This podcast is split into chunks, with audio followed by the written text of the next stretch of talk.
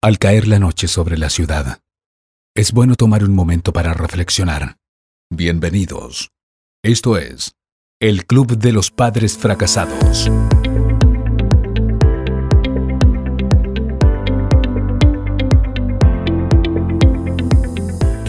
Hola, ¿cómo están todos? Bienvenidos. Esta es una nueva edición de este podcast que ya va tomando forma, como siempre lo solemos decir, podcast número 5 y quiero agradecer especialmente a todos aquellos que se van sumando programa tras programa muy lentamente a esta comunidad que lee lo que escribimos, lo comparte, le da ese feedback que nos hace tanto, tanto bien y que ahora escucha a través de las diferentes plataformas como Spotify, YouTube, redes sociales, estos podcasts que buscan justamente ayudar a las familias a reflexionar a pensar. Y hoy me toca una tarea extremadamente difícil, para ser honesto, extremadamente difícil, porque se me ocurrió la brillante idea de colocar ahí en mi Facebook que sugieran temas. Y una persona decidió ponerme a prueba, o no sé si, si esa era la intención, o en realidad por ahí necesitaba escuchar esto para dar un consejo a alguien. Lo importante es que luego de la sugerencia de esta oyente sale la idea de poder hablar sobre un tema profundo, complicado, reflexivo, pero que es muy, muy actual y necesitamos tener una postura. ¿Y de qué vamos a hablar en el día de hoy? Pues nada más y nada menos que ¿qué opina Jesús que tengo que hacer como padre o madre si mi hijo dice que es gay. Padres cristianos, hijos gay. De eso vamos a hablar. Así que si te interesa el tema, si por ahí estás pasando, conoces a alguien que por ahí está en esa situación tan particular o simplemente querés escuchar un poco una opinión distinta con respecto a esto, quiero invitarte a que arranquemos con fuerza este podcast que va a dar que hablar. Atentos a los religiosos. Estás escuchando el Club de los Padres Fracasados. A veces yo me pregunto para qué me meto en estos bailes, porque me metí yo solo, pero me encanta el desafío y como respondí a este oyente, eh, tomo el desafío de poder compartir y hablar a corazón abierto, como hemos propuesto desde el podcast número uno, que esto sería una charla para aquellos que por ahí logran ese entendimiento de que hay áreas en las cuales nos sentimos fracasados y a partir de esa conciencia empezamos a hacer algo para poder cambiar y modificar cosas que tenemos que modificar a fin de que nuestros hijos lo agradezcan en el futuro. Y este es un tema, como te decía, sumamente profundo, realmente reflexivo y no es absolutamente fácil porque tiene un montón de aristas. Y lo primero que quiero contarte que esto va a ser un parteaguas. ¿En qué sentido? Y bueno, hay mucha gente que por ahí no profesa la religión o, no es cristiano o no tiene esa filosofía de vida que va a decir para qué se complican tanto. Pero para aquellos que por ahí tenemos una filosofía de vida, tenemos una idea de poder seguir los preceptos de Jesús, este es un tema bastante difícil y duro de tratar. Entonces, antes de comenzar y meterme de lleno en el tema, quiero contarte cómo armé este podcast, porque la verdad que Tomé el desafío y me quedé pensando y me llevó unos días procesar cómo lo iba a encarar.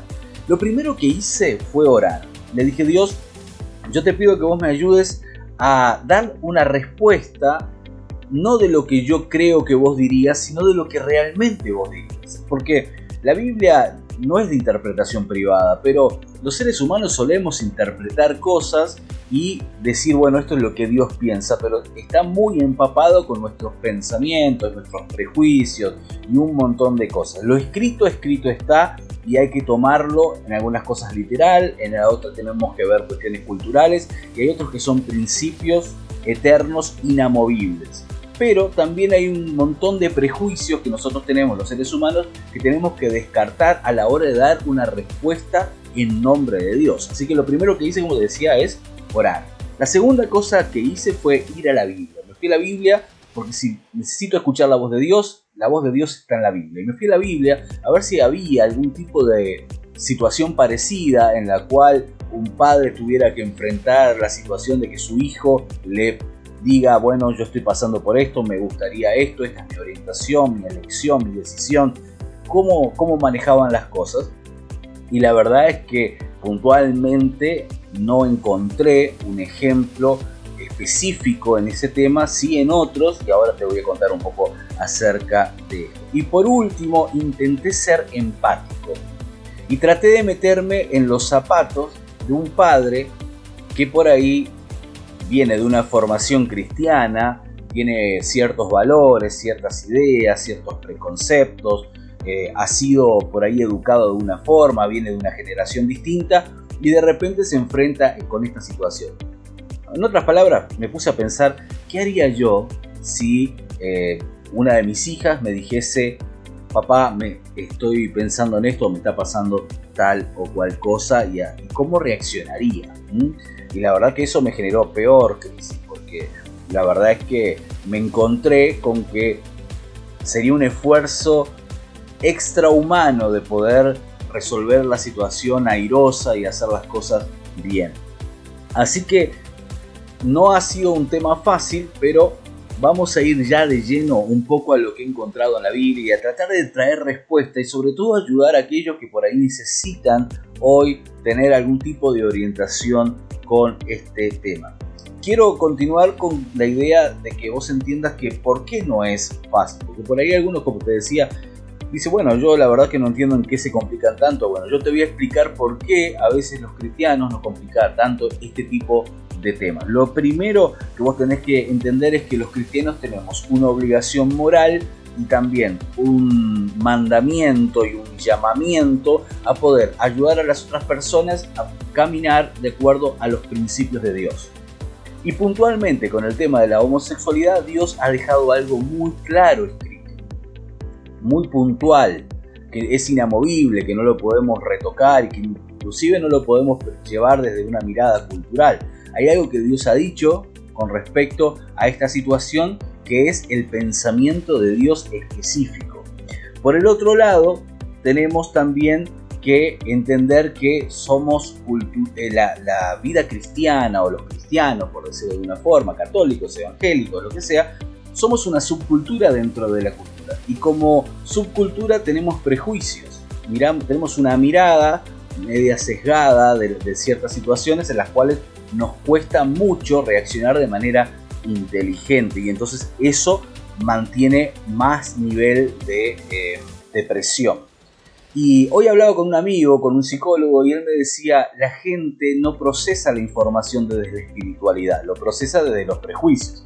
Y es un poco así, nosotros podemos tratar de llevarlo desde, desde, el costado espiritual, pero los prejuicios siempre van a salir un poco a luz, sobre todo con temas tan difíciles como esto. Entonces, para poder empezar a contestar un poco esta, esta pregunta, el tema es, ¿qué haría o qué me diría Jesús si yo me encuentro con la situación de que mi hijo me dice, papá, eh, soy gay?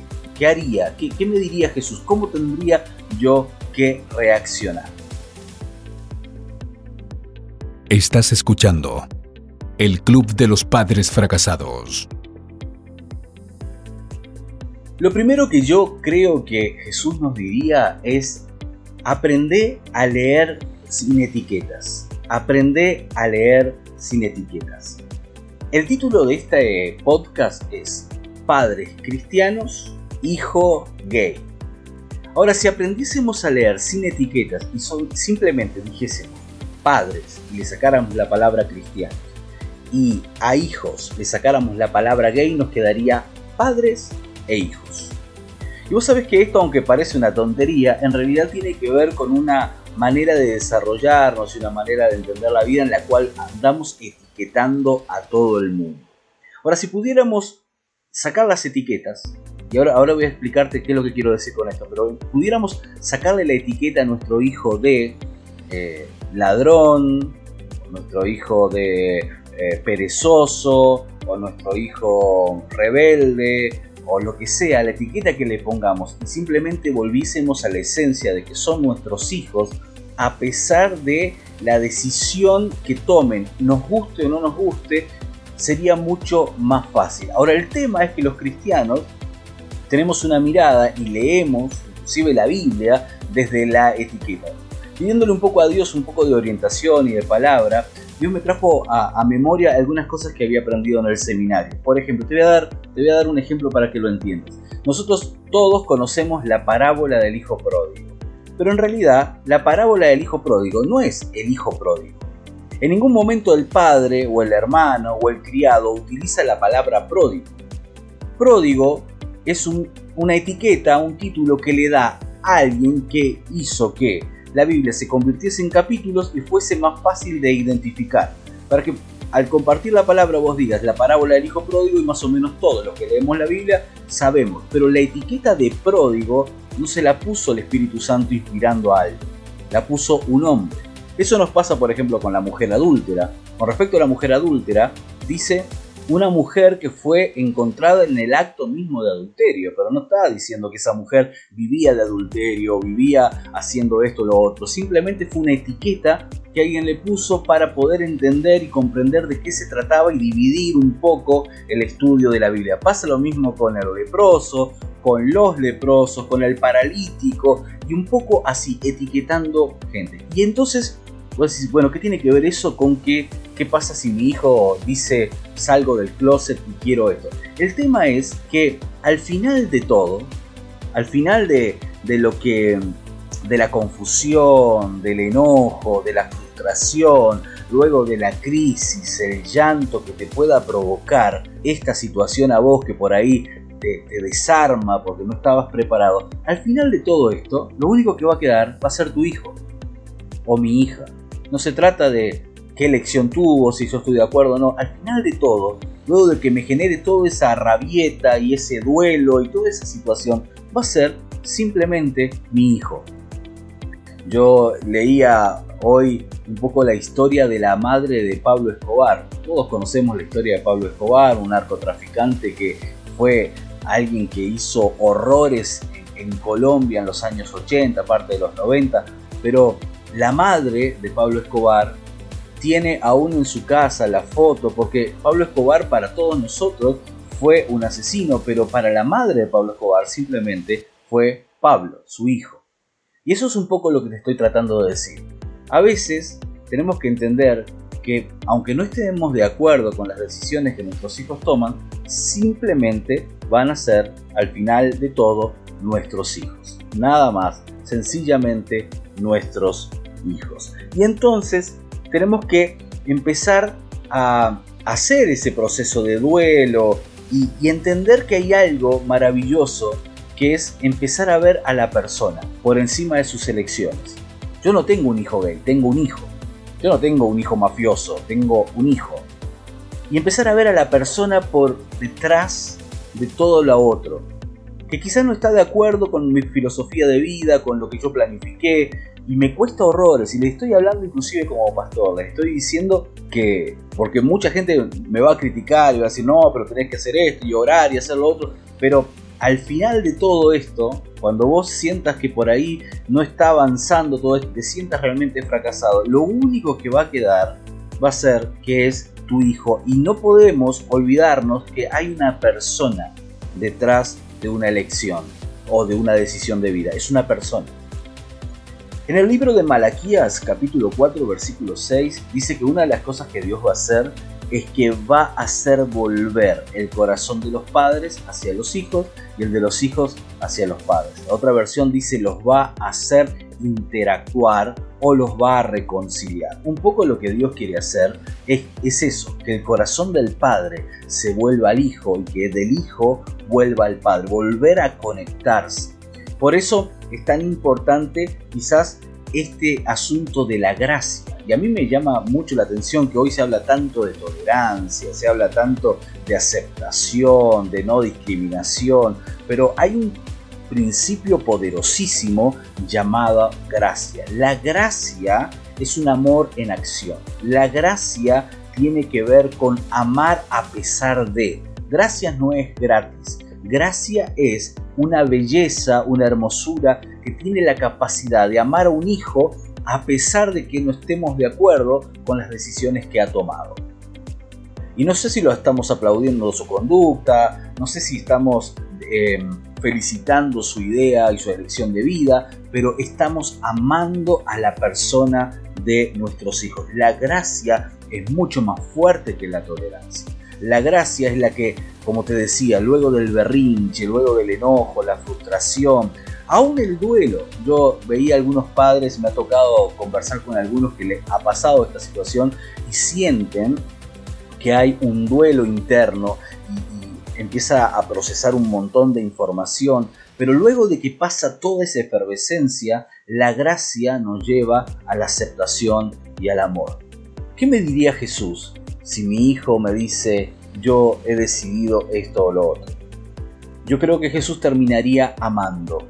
Y amar no es simplemente aplaudir, amar no es tolerar, amar es ver la persona por encima de las decisiones y las elecciones.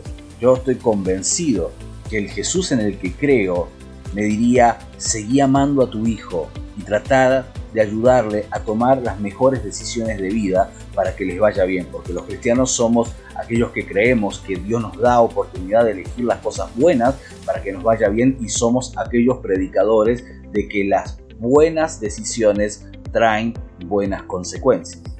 Otra de las cosas que pienso que es extremadamente importante es manejar la culpa, porque a veces nos pasa que muchos nos sentimos culpables y muchas de, las, de los padres preguntan ¿en qué fallé? ¿En qué me equivoqué para que pase esto o lo otro? Y hoy puntualmente estamos hablando sobre el tema de una elección en orientación sexual, pero puede ser, por ejemplo, un padre que se encuentra con un hijo preso y la, y la culpa y la pregunta interna, ¿dónde estuvo la falla? Viene y es como un taladro que te taladra la cabeza y que te arruina la vida. Entonces vamos a tener que aprender a manejar la culpa y entender que nuestros hijos empiezan a crecer y empiezan a tomar decisiones aún a pesar de que no sean las que nosotros le hemos indicado y le hemos enseñado. Y también con la culpa tenemos que enfrentar, obviamente, los prejuicios, los temores, el miedo al que dirán, a enfrentarnos a circunstancias que no conocemos, a entrar en el terreno de lo desconocido. Pero cuando todo termine, cuando todo pase, cuando todo ese ese cóctel de emociones se calme, vas a seguir mirando y vas a seguir viendo aquella pequeña niña que jugaba contigo en la plaza o aquel pequeño muchacho que jugaba con los autitos y, a la pelota o, o vayan a saber qué cosa hacía. Y vas a seguir viendo detrás de aquel adolescente o detrás de aquella mujer o de aquel hombre al pequeño niño que siempre, no importa lo que decida, va a ser tu hijo.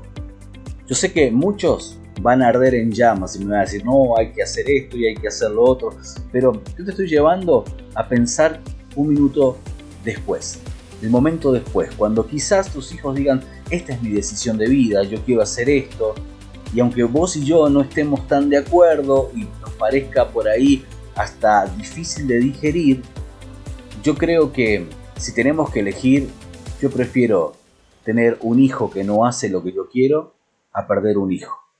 Yo me pregunto, ¿qué querés vos? Y pregúntatelo ahí donde estás. ¿Qué querés vos? ¿Qué preferís vos?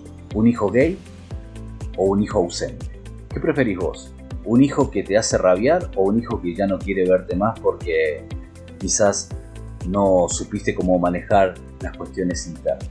Y alguno me va a decir, vos estás haciendo apología al pecado. No, no estoy haciendo apología al pecado, estoy haciendo apología a la gracia a la gracia que me ayuda y me lleva a poder acompañar y orar y creer en milagros y creer que Dios puede ayudarnos a sobrellevar cualquier circunstancia, pero sobre todo a creer lo que dice Malaquías capítulo 4, versículo 6. El corazón de los padres hacia los hijos y el de los hijos hacia los padres. Fácil nunca fue, pero si yo tengo que responder la pregunta de qué me diría Jesús que haga, Jesús una vez más me abrazaría y me diría, amalo con todas las fuerzas de tu corazón.